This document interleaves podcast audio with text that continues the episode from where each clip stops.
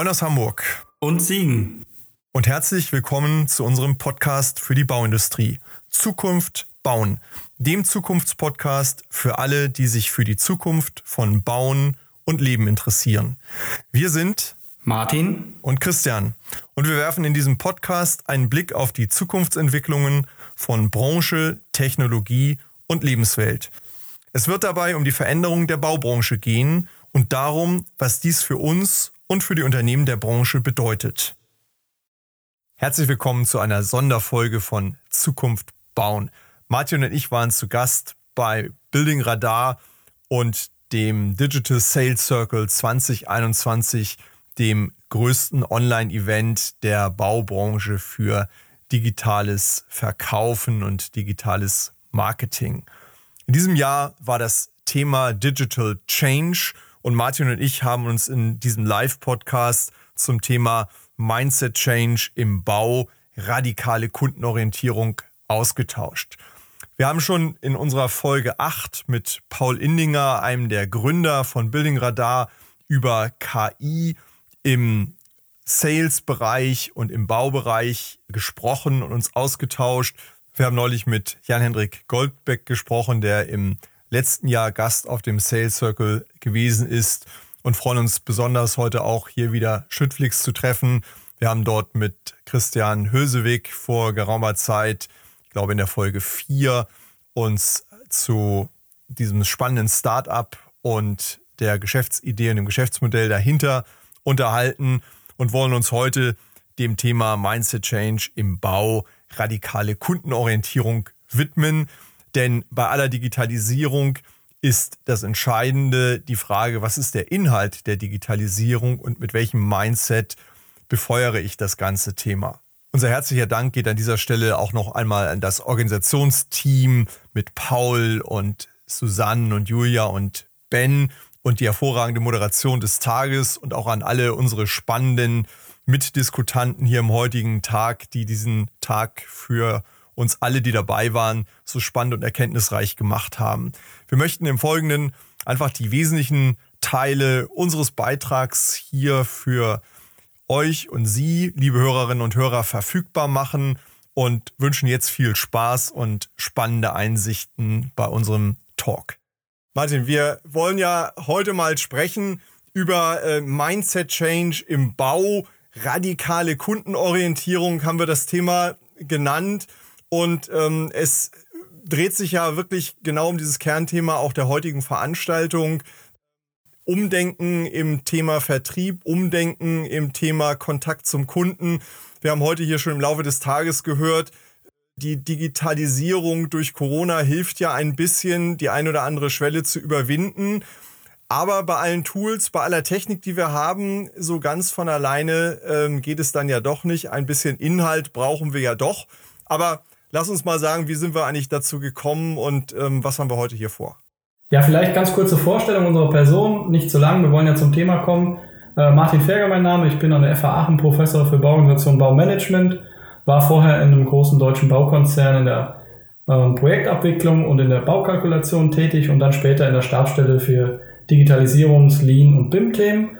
Ja, und äh, jetzt machen wir unter anderem ähm, auch noch den Podcast äh, hier zusammen mit Christian. Mein Name ist Christian Haag. Ich bin ähm, Experte für die Entwicklung und Umsetzung von Zukunftsstrategien für Geschäftserfolg und insbesondere dabei dann für das Thema Transformation. Das haben wir heute hier auch schon gehört. Und so sind wir dann auch zu diesem Podcast gekommen und äh, verbinden sich, verbinden uns damit im Grunde auch direkt mit dem Thema. Denn wir haben irgendwann mal zusammengesessen und gesagt, wir müssen in dieser Branche Steine ins Wasser werfen. Die Dinge müssen sich schneller bewegen und wir müssen mehr Leute erreichen als die, mit denen wir dann immer wieder äh, auch in unseren Projekten persönlich zu tun haben. Das ist immer ein kleiner Kreis und ja ganz oft der Kreis, der schon offen ist für die Themen, mit denen man dann am Tisch sitzt. Aber wir müssen eigentlich auch alle die erreichen, die noch überlegen, die noch Fragezeichen haben, die vielleicht auch auf der Suche sind nach äh, dem richtigen Weg. Und so wollen wir heute mal mit dem Thema äh, Mindset Change und Kundenorientierung äh, hier einen Stein ins Wasser werfen, haben aber mit dem Podcast eben auch gesagt, wir möchten alle die erreichen, die sich für die Gestaltung unserer Lebenswelt der Zukunft interessieren, die also anpacken wollen, gestalten wollen, neu machen wollen. Denn die Bauindustrie ist ja wirklich die Branche, die das gestaltet, die das mit, mit ihrer Händearbeit oder auch Maschinenarbeit ähm, baut, getrieben vom Kopf im Vorwege hoffentlich, wie wir mal leben werden und wie wir mit Ressourcen, mit Umwelt und all dem umgehen werden.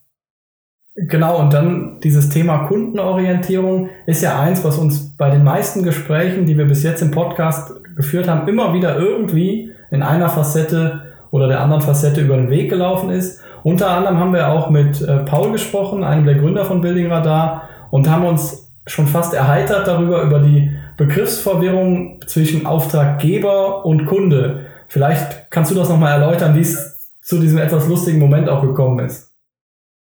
Also wir haben ja mal als Grundsatz gesagt, unsere These ist, dass eine radikale Kundenorientierung äh, im Bau zu einer Verbesserung der Wertschöpfung führt.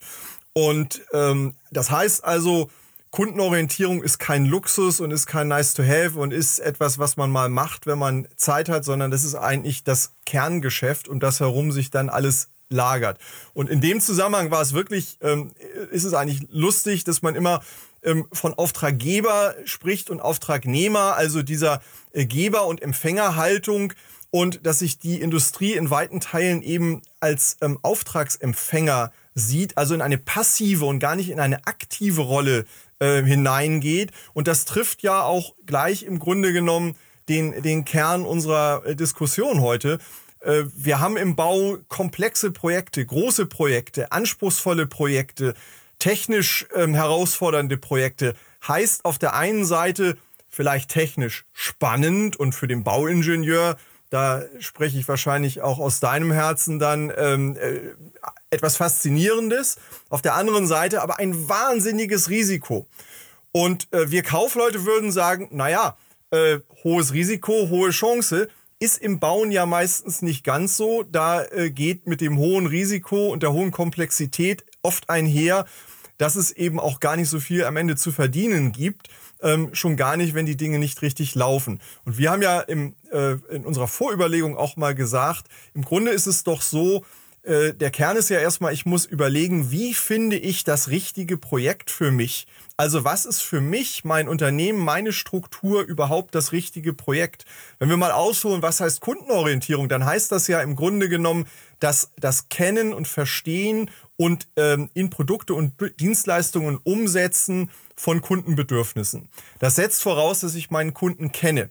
Und wenn ich Aufträge von Auftraggebern annehme, die ich gar nicht kenne, mit denen ich mich gar nicht auseinandergesetzt habe, dann ist es sehr unwahrscheinlich, dass am Ende auch wirtschaftlich etwas Gutes dabei herauskommt. Also das ist so ein Punkt, ähm, am Anfang die Frage zu stellen, was ist eigentlich Kundenorientierung in unserem Unternehmen?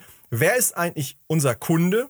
Das ist natürlich vorrangig oftmals die externe Perspektive. Das kann man aber auch intern zwischen den Abteilungen oft sehr gut ablesen, welche Haltung dort äh, herrscht.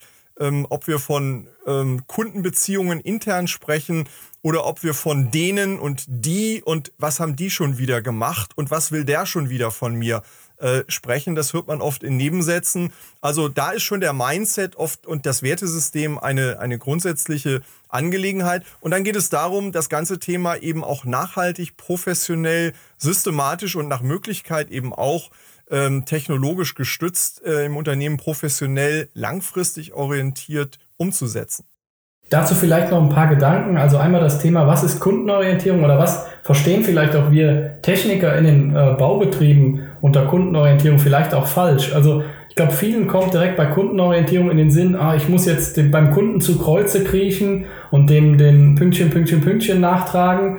Kundenorientierung hat aber nicht nur diese Facette, dass ich mich sehr stark um den Kunden kümmere, sondern dass ich mir auch den richtigen Kunden für mich suche und die richtigen Kunden für mich auch pflege. Also das ist keine reine Bittstellertum, sondern das hat auch einen direkten Mehrwert für mich, dass ich nicht mehr für diejenigen Kunden baue, die mir vielleicht persönlich, wirtschaftlich oder von meinen Werten im Unternehmen äh, nicht gut äh, zu Gesicht stehen. Also das ist auch ein ganz wichtiger Punkt, dass Kundenorientierung nicht nur dieses zu Kreuze kriechen ist, sondern auch ein aktives positives Tun für das eigene Unternehmen darstellt. Du weißt ja, als, als ähm, Berater und Speaker werde ich oft gerufen, wenn es auch mal Themen gibt, die eben nicht so gerade laufen. Und so habe ich ähm, vor gar nicht so langer Zeit in einem äh, großen Tochterteil eines äh, größeren Baukonzerns ähm, einen Sanierungsfall gehabt. Ähm, da hat man also viel Geld verloren und wenig Geld verdient über längere Zeit. Das war schon absehbar, wenn man sich die Zahlen dann über längere Zeit mal anschaut. Und dort habe ich dann festgestellt, dass mir die inzwischen ausgetauschte Geschäftsführung an der Stelle, die also mit einer Sanierung beauftragt war, dann dargestellt hat, äh, dass eigentlich die Organisation total überlastet sei, dass man viel zu viele Projekte hätte und dass man am Ende eben damit trotzdem nichts verdienen würde und was man denn noch machen sollte. Und wir haben uns dann eben mal angeschaut, was kann denn das Unternehmen besonders gut? Was gibt denn die Struktur her? Und mit welchen Projekten wird denn Geld verdient und Geld verloren? Welchen Charakter haben die Projekte, mit denen wir Geld verdienen, die also offensichtlich etwas besser zu dem passen, wie wir strukturiert sind und wie wir in unseren Fähigkeiten aufgestellt sind und die anderen? Und wir kamen damals auf eine Größenordnung von Projekten, die dort im Jahr abgewickelt wurden, von etwas über 200, von denen unter 20 Geld verdient haben. Und dann muss man sich natürlich mal die Frage stellen, warum machen wir eigentlich die ganzen anderen 180 Projekte im Jahr? Das sind nämlich genau die, die dann die Organisation verschleißen und die das auf der einen Seite mühsam verdiente Geld ähm, wieder vernichten. Wir haben dann mal so eine Modellrechnung gemacht, ein Szenario aufgestellt und sind äh, zu dem Schluss gekommen, dass ein guter Projektmix und ein guter Kundenstrukturmix dahin führt, dass man im Jahr so um die 60 Projekte bearbeiten müsste. Und selbst wenn wir kein Wünsch dir was am Markt haben, ähm, wird man auf jeden Fall ähm, nicht dazu kommen, weiterhin 200 Projekte zu bearbeiten oder zu sagen, wir müssen vielleicht sogar 300 bearbeiten, damit es besser läuft, sondern weniger ist wirklich mehr an der Stelle. Und wir haben da in, in zwölf Monaten äh, den Turnaround wirklich hingekriegt, alleine dadurch, dass ähm, die Projektzahl auf ungefähr 100 runtergefahren worden ist und eben dadurch, dass man keine falschen Projekte mehr gemacht hat, ähm, sondern die richtigen gemacht hat, ähm, Geld übrig geblieben ist. Also da wurde wirklich Vertrieb per Telefon gemacht, im schlechtesten Sinne des Wortes. Das Telefon klingelt, man geht ran, der Kunde ist dran und sagt, was er gerne möchte und man macht es für ihn weil es ja der Kunde ist. Das ist falsch verstandene Kundenorientierung.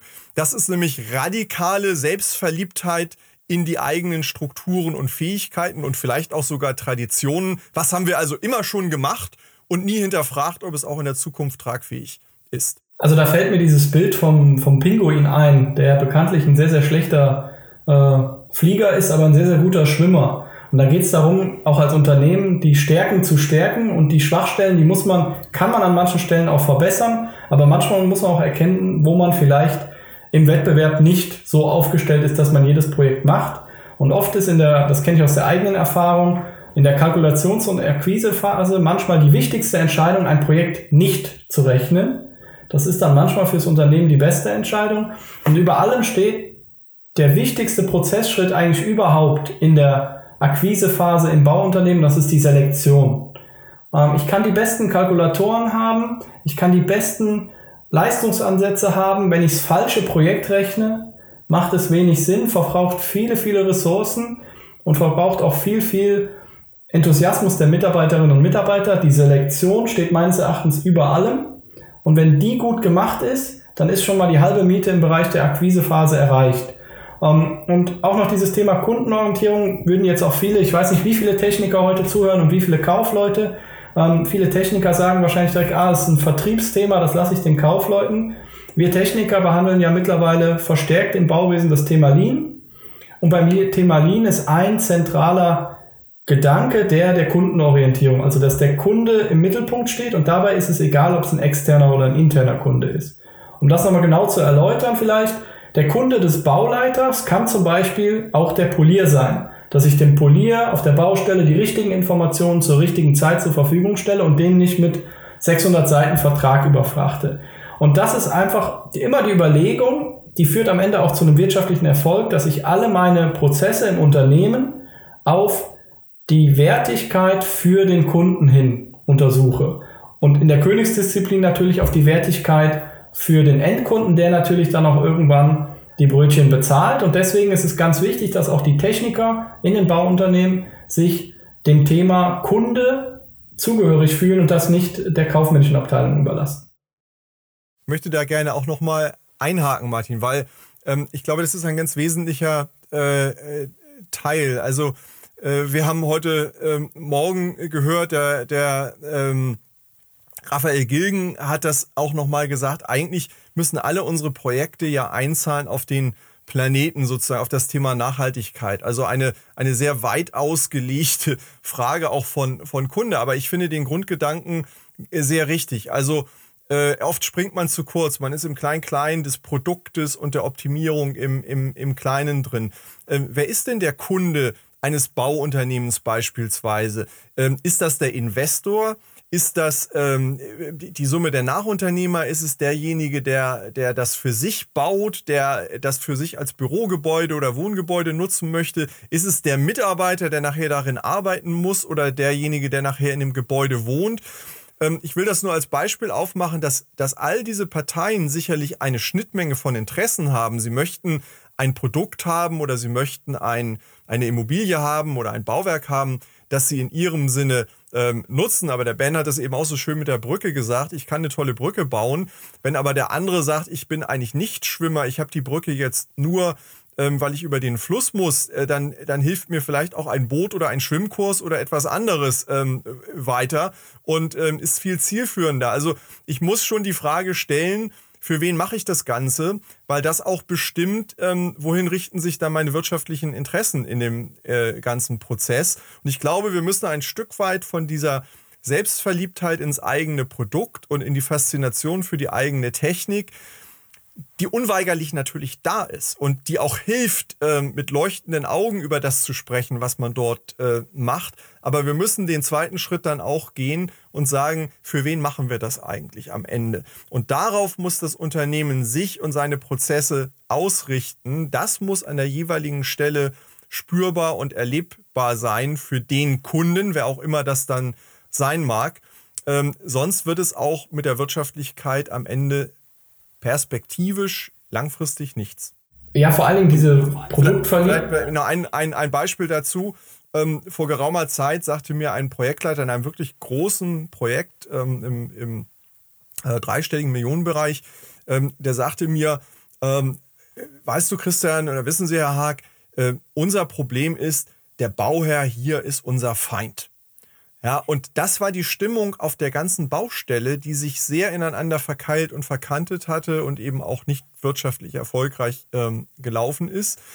Äh, da muss man sich schon fragen, woher kommt dann am Ende so eine Haltung und welches Verhalten, welchen E-Mail-Verkehr, welchen Kundenkontakt, welches Gefühl beim Kunden im Nachhinein auch der Zusammenarbeit erzeugt denn sowas eigentlich? Ja, und glaubt man denn wirklich damit Geld verdienen zu können? Wahrscheinlich nicht. Genau, und letztendlich muss man auch im Unternehmen für sich, wenn man jetzt im Vertrieb denkt, wahrscheinlich hören auch viele Vertriebler heute zu, ähm, dann denke ich, diese, diese Themen sind nicht nur durch die Vertriebsabteilung abzuwickeln oder durch eine Marketingabteilung oder im Sales Neudeutsch genannt. Ähm, ich glaube, das Wichtigste eines Bauunternehmens ist diesen Kundengedanken, diese Kundenorientierung in alle Ebenen der kaufmännischen und technischen und juristischen Abwicklung eines Projekts unterzubringen. Ich behaupte, ich hoffe, ich mache mich jetzt nicht allzu unbeliebt bei vielen äh, Marketing- und äh, Sales-Mitarbeitern, die wichtigsten Mitarbeiterinnen und Mitarbeiter für das Thema Kundenorientierung in einem Bauunternehmen sind die Bauleiterinnen und Bauleiter und Poliere. Weil mir nutzt es nichts, wenn ich entsprechend gute Flyer gedruckt habe, ähm, Marketingkampagnen fahre, wenn ich aber auf der Baustelle mich benehme, entschuldigen Sie die Ausdrucksweise, wie Sau, ja, und mit dem Auftraggeber und dem Kunden umgehe wie mit einem Feind, dann verpuffen alle Marketing und ähm, Vertriebsbemühungen spätestens nach dem ersten Projekt. Deswegen das, eine wichtige Aufgabe von Vertriebsexperten in Bauunternehmen ist, diesen Gedanken, den Sie als Vertriebler vielleicht schon in sich haben, auf diejenigen zu übertragen, die in dem sehr, sehr direkten Kundenkontakt sind. Und das ist bei uns in der Bauwirtschaft nun mal die Baustelle. Der Polier, der Bauleiter ist das Aushängeschild der Baufirma in Bezug auf Kundenbehandlung. Ähm, wir, wir, ich möchte da auch wirklich nochmal noch mal ansetzen. Wir haben ja, ähm, wie, wir heute auch gesehen, einige der, der heutigen ähm, Unternehmen auch in unserem Podcast schon gehabt. Building Radar natürlich, Capmo war da, ähm, dann kam schon zur Sprache, Jan-Henrik Goldbeck war äh, vor kurzem ähm, bei uns und auch Schüttflix, die sind heute ja auch noch hier, äh, waren schon im, im äh, Podcast und alle diese Unternehmen, ähm, das kann man wirklich sagen, haben ähm, auch in den Gesprächen, die vielleicht gar nicht dann im Podcast immer ähm, in der Tonspur landen, aber eben sehr deutlich gemacht, dass sie sich eben genau darum Gedanken machen. Was will eigentlich der Kunde und wo ist der Nutzen? Und das ist auch, wenn wir zum Beispiel mal Richtung Schüttflix ähm, denken, das Disruptive am Ende, dass das konsequent in neue Produkte und neue Dienstleistungen umgesetzt wird und damit natürlich auch in der Branche ein bisschen Staub aufgewirbelt wird. Staub wirklich im Sinne von angestaubt sein. Die Dinge sind schon immer so gelaufen und haben auch so funktioniert, aber das muss nicht das Modell für die Zukunft sein und wird es wahrscheinlich auch nicht. Ich will noch mal ein einen Sprung machen in eine andere äh, Branche hinein, weil davon kann man, glaube ich, lernen. Ähm, Jeff Bezos hat gerade seinen, seinen letzten Brief an seine Aktionäre verfasst und hat dort auch nochmal gesagt, am ersten Tag, als, als er Amazon gegründet hatte, da war eben, daher kommt auch dieses Day One Mindset dort, da sagt er, da haben wir wirklich ja noch nichts gehabt. Wir hatten keinen Amazon Web Services, wir hatten keinen Prime, wir haben alle diese Dinge nicht gehabt, sondern wir haben eigentlich nur die Überzeugung gehabt, wir müssen dem Kunden zuhören, wir müssen verstehen, was der Kunde will und wir müssen uns radikal darauf ausrichten, in dem, was wir anbieten, was für den Kunden gut ist. Und wenn man mal das Beispiel nimmt, dann kann ja der Gedanke so ganz falsch äh, nicht gewesen sein. Zumindest ist er ja äh, finanziell ganz gut da durchgekommen, würde ich mal sagen, und aus dem Gröbsten raus persönlich. Insofern sollte man mal überlegen, wie kann man denn diesen Gedanken in seinem eigenen Unternehmen anwenden. Das ist ja immer das, wenn, wenn hier auch die Vertriebler zuhören, man kommt dann mit einer guten Idee von so einer äh, Konferenz zurück und muss andere überzeugen, ich glaube, dass in den Unternehmen schon ganz viel vorhanden ist davon und dass das, ähm, äh, du hast es neulich mal so schön gesagt, ähm, viel öfter in die Vitrine gestellt werden muss. Vielleicht muss man das einfach auch intern erstmal machen und sagen, was machen wir denn schon gut am Thema Kundenorientierung und nicht so sehr mit der oft sehr deutschen Denke, was ist alles schlecht bei uns daran gehen. Und dann gucken, in die hübsche Vitrine der Dinge, die schon gut funktionieren, was können wir denn da noch sinnvollerweise dazustellen? Welche Instrumente haben wir denn noch? Was geht denn noch mehr da rein? Und das auch als Positivbeispiel intern äh, nach vorne tragen. Das ist meistens der äh, fruchtbarere Weg.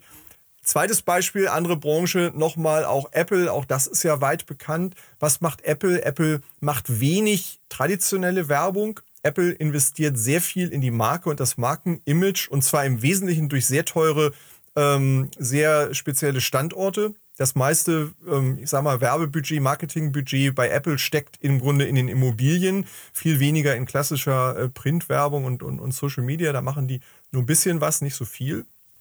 Und ähm, das zeigt, was machen die Leute, die wollen ein Produkt dieser Marke haben, die identifizieren sich damit, die laufen mit dem Logo dieses, äh, dieses Unternehmens durch die, durch die Gegend, die erzählen, wenn sie da arbeiten, ihren Freunden davon. Also dieses Unternehmen hat es geschafft, ähm, und auch das Unternehmen gab es ja nicht schon immer, und das ist nicht vom Himmel gefallen, aus Mitarbeitern Fans zu machen und aus Kunden Fans zu machen. Und ähm, nicht indem man sagt, wir sind so toll, sondern indem man im Grunde Werte und Dinge vermittelt und vorlebt, die andere gut finden. Das muss man jetzt nicht bei Apple gut finden, aber man kann ja mal überlegen, was macht denn mein Unternehmen, was man gut finden kann? Wo sind wir denn schon nachhaltig? Wo sind wir denn zukunftsorientiert? Jan Hendrik sagte ja neulich in unserer Folge, irgendwann wird der Bauleiter mal von zu Hause arbeiten. Wir sind noch nicht ganz da, völlig remote und muss nicht mehr auf der Baustelle sein. Ähm, da werden viele sagen, das geht nicht. Die Frage ist doch, wie könnte das gehen und wie viel davon kann gehen? Also da muss man überlegen, wie kann man einen Mitarbeiter auch zu einem Fan machen. Denn wenn ein Mitarbeiter ein Fan meines Unternehmens ist, dann wird er auch ein guter Botschafter für meine Produkte und meine Leistungen beim Kunden sein. Und dann hilft die Technik weiter, dann hilft die Digitalisierung weiter, dann hilft auch die KI weiter, wenn genau das, was du auch gerade sagtest, der Mindset und die Einstellung dahinter eben äh, in die richtige Richtung geht und stimmt. Dazu noch ein, ein Punkt, bevor ich so ein bisschen in die konkrete Umsetzung im Unternehmen vielleicht gehen möchte. Äh, auch im Rahmen meiner Beratertätigkeit habe ich eins festgestellt, dass in vielen Baufirmen es auch schon mal so ist, dass es gar nicht so leicht fällt zu sagen, wie können wir es denn besser machen? Wie können wir es denn anders machen? Ich habe mal an einem interessanten Workshop teilgenommen, wo der Moderator dann gefragt hat, nachdem es nicht wirklich geklappt hat, herauszufinden, wie können wir die ähm, Kundenorientierung verbessern, hat er gefragt, was können wir denn alles machen, damit der Kunde auf jeden Fall unzufrieden ist? Dann wurde gesagt, ja, wir rufen den nie an, wir fragen nicht nach, wir geben unvollständige Angebote ab und so weiter und so fort. Da sprudelte es aus den Leuten raus. Dann hat er gesagt, okay, jetzt drehen wir das einfach um und machen das Gegenteil, dann sind wir fertig. Also, was ich damit nur sagen will, einfach versuchen, auch diesen positiven Gedankengang hinzubekommen, zu sagen, ähm, nichts muss so sein, wie es bis jetzt gemacht wurde. Ich habe mal ein Zitat gelesen, äh, die gefährlichste Phrase in jeder Sprache ist, wir haben das immer schon so gemacht. Ähm, und ich glaube, das gilt auch für das Thema Vertrieb und Kundenorientierung. Jetzt aber nochmal zum tatsächlichen Umsetzung. Wir haben ja auch mit Paul zum Beispiel darüber gesprochen, dass man auf Basis von KI viel ähm, früher, viel mehr über potenzielle Kunden, über potenzielle Projekte wissen kann. Wir haben auch mit anderen Tools ähm, schon Kontakt gehabt. Wir haben gemerkt, dass vieles möglich ist, CRM-Tools und so weiter und so fort. Ähm, der Blumenstrauß an Möglichkeiten wird immer größer, immer besser. Wichtig ist aber, und das möchte ich unbedingt betonen, weil es eins so meiner Kernthemen ist, das Ganze auch in die Prozesse der Unternehmen zu implementieren. Also es nützt nichts, wenn ich viel über einen Kunden weiß, es wird aber nicht angewendet. Es nutzt nichts, wenn ich potenzielle aufkommende Bauprojekte früh erkenne, zum Beispiel mittels Building Radar, das aber dann vielleicht in irgendeine Liste eintrage und das war's. Also dann muss auch in den Prozessen implementiert sein, so und so gehen wir mit Informationen um. Das gleiche dann auf der Baustelle. Wenn wir als Wert des Unternehmens haben Kundenorientierung, dann möchte ich auch bitte in meine Prozesse implementieren, dass bevor ich zum Beispiel einen bitterbösen Nachtragsbrief schreibe, ich zum Telefon greife, den Nachtrag vorher erläutere, erkläre, worum es gehen wird und vielleicht kriegt man es ja noch anders geregelt. Also einfach diese vielleicht etwas weicheren Themen wie ähm, das Klima zwischen Kunde und ähm, Baufirma auch in die harten Prozesse zu implementieren. Also kein Nachtrag ohne Anruf, sage ich jetzt mal als, als plattes Beispiel, so wie wir jeden einzelnen Rechenschritt in unseren Prozessen drin haben. Also ganz wichtig, die Tools sind eine Sache, die werden immer besser, aber die dann auch in eine Gesamtsystematik von Prozessen im Unternehmen implementieren. Also das, was man für richtig hält, auch tun. Ich glaube, das ist ein ganz entscheidender Punkt. Das klingt banal, ist aber in der Praxis fast die größte Schwelle, weil die Erkenntnis ist ja oft da, aber die Umsetzung ähm, mangelt dann. Also wir brauchen einmal ein Bekenntnis dafür, dass Kundenorientierung wirklich wertschöpfend sein kann, weil eine verbesserte Kundenorientierung, eine verbesserte Kundenbeziehung, ein partnerschaftlicherer Umgang ermöglicht am Ende auch eine bessere Wirtschaftlichkeit des Ganzen wir brauchen eine konsequente Analyse auch der Kundenbeziehungen und Bedarfe und eine systematische Nachverfolgung. Und wir müssen das Ganze eben implementieren und professionalisieren in unsere Systeme. Und wenn ich das so richtig mitnehme, das teile ich im Übrigen auch, da ist weniger manchmal mehr. Also das wenige machen und umsetzen, bevor man den nächsten Schritt geht, bevor man die 100%-Lösung wieder hat, von der am Ende nicht sinnvoll umgesetzt wird. Also ich glaube, diese Gedanken sind sehr wichtig und sind auch ganz konkrete Ansatzpunkte, wie man an dieses Thema herangehen kann. Man kann ja einfach mal auch praktisch die Frage stellen, was weiß ich denn über meine Top 10 Kunden genau? Wer sind die genau? Welche ähm, Projekte machen wir mit denen genau? Warum haben wir mit dem einen Schwierigkeiten oder auch nicht? Wo liegen also die Potenziale da drin? Was ist es, was gelingt in diesen Projekten? Also man kann wirklich mal ähm, wieder äh, durchs Haus gehen und seine Vitrinen sauber machen und mal schauen, was haben wir alles, was wir da reinstellen können und dann Dinge dazustellen. Und vielleicht letzter Gedanke dazu. Ich bin der Ansicht, wir, wir müssen wegkommen von dieser 100%-Lösung, die oft sehr lange dauert. Wir müssen anfangen, wir brauchen so ein System, sage ich mal, in, in drei Fahrspuren wie auf der Autobahn. Wir brauchen links die Überholspur, wo wir Neues ausprobieren, wo wir experimentieren, wie, wie Jan-Henrik Goldbeck neulich auch sagte, da sind wir nach Kalifornien gegangen, da haben wir ein kleines Unternehmen gegründet und da experimentieren wir und lernen und gucken. Dann brauchen wir eigentlich eine professionalisierte Übertragung, also eine Brücke, die eingebaut ist und dann brauchen wir die rechte Spur, das ist die solide Spur. Da haben wir die standardisierten Prozesse, von denen wir wissen, so funktionieren sie und da verdienen wir unser Geld.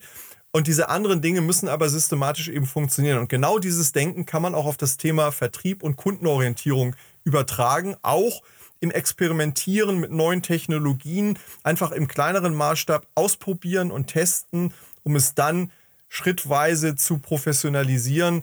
Haben wir neulich auch bei Perry in dem Podcast gehört, im 3D-Druck. Auch das ein schrittweiser Prozess, auch da im Unternehmen ähm, die Verbindung vom Experimentellen von der Innovationsabteilung in die Standardprozesse hinein als sich entwickelnder ähm, Innovationsprozess.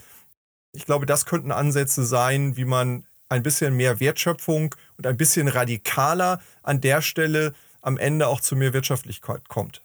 Ja, und wie immer mein Appell an die Technikerinnen und Techniker, tue Gutes und rede darüber, weil das gehört auch zum Thema Vertrieb, Marketing und Kundenorientierung dazu. Und vielleicht haben wir jetzt noch die eine oder andere Frage. Ich glaube, wir sind genau. in der Zeit so auch, ja, dass wir, wir sind mit der Zeit so am Ende. Wir haben morgen ja auch nochmal ein verlängertes Thema in unserer Podcast-Folge über Employer Branding. Da geht es auch nochmal um die Frage, wie die Bauindustrie unwiderstehlich wird. Das ist nicht ganz das Thema Vertrieb, aber vielleicht das Thema Vertrieb Richtung Mensch und Mitarbeiter und der Frage, wo kommen eigentlich meine Mitarbeiter von morgen her, mit denen ich dann meine tollen Produkte auch ähm, an meine Kunden heranbringe.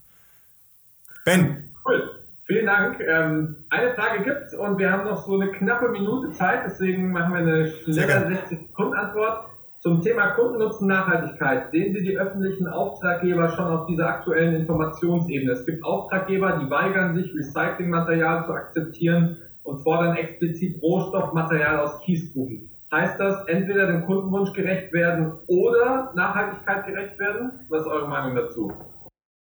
Martin? Also ich antworte mal RCL, dann eher wahrscheinlich mein Thema. Also da ist es definitiv so, dass die gerade die öffentliche Hand eigentlich ihrem persönlichen Anspruch auch von Gesetzes wegen her deutlich, deutlich mehr gerecht werden muss. Ähm, da ist einfach diese Risikounfreundlichkeit ähm, in der öffentlichen Hand natürlich immer noch gegeben. Da ist man natürlich in der Zwickmühle. Ja, wir, wir müssen halt das bauen, was der AG will. Aber leider sind da gerade manche Ausschreibungen auch immer noch nicht da, wo sie eigentlich hingehören. Da kann ich dem Fragen auf jeden Fall nur zustimmen. Ich glaube, das Bewusstsein ist auch im öffentlichen Bereich schon da mittlerweile. Die, die Autobahngesellschaft zum Beispiel hat gerade neulich in einem Statement auch in diese Richtung Signale gesetzt. Aber da sind wir auf dem Weg und bestimmt noch nicht da. Und da wird es noch viele Projekte geben, wo man noch Grummeln im Magen hat bei dem Thema. Cool. Ja. Vielen Dank für die Antwort und insbesondere vielen Dank für die coole Session. Und ähm, jeder, der es noch nicht aufgeschrieben hat, sollte sich auf jeden Fall den Podcast hier notieren, ähm, weil ich habe bisher noch keine Folge gehört, die ich nicht extrem spannend fand. Vielen Dank. Das freut uns. Vielen das Dank. Das freut uns. Vielen Dank. Tolle Veranstaltung und euch noch viel Spaß heute viel Spaß im weiteren Verlauf beim Fireside Chat, wie ich noch gehört habe. Und irgendwann zum realen Bier und nicht zum virtuellen. Das ist nicht mehr in weiter Ferne. ja. Tschüss. Sehr gut. Tschüss. Vielen Dank an Sie und euch fürs Zuhören bei Zukunft bauen, dem Zukunftspodcast für die Bauindustrie.